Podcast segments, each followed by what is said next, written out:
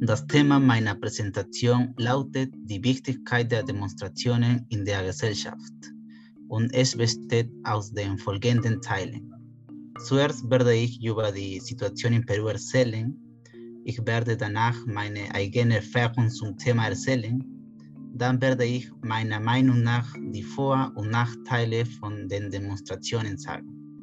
Endlich werde ich die Präsentation mit einem kleinen Schluss abschließen.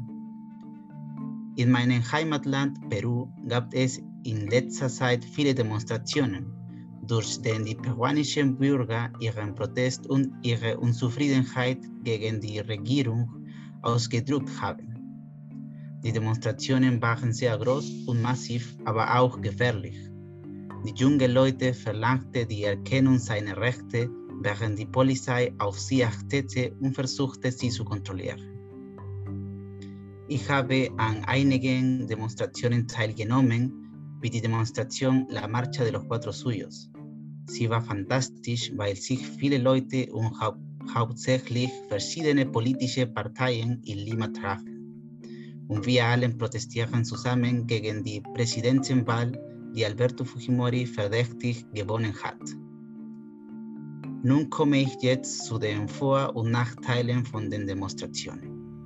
Ich glaube, dass die Erkennung der Rechte ist ein großer Vorteil von den Demonstrationen. Trotzdem stimmt es, dass viele Leute sich beim Protestieren verletzen und sogar sterben können. Das ist der Nachteil. Deshalb kann ich zum Schluss sagen, dass obwohl die Demonstrationen wichtig sind, können sie auch gefährlich werden. Wenn jemand einen Protest machen will, soll er den friedlich machen.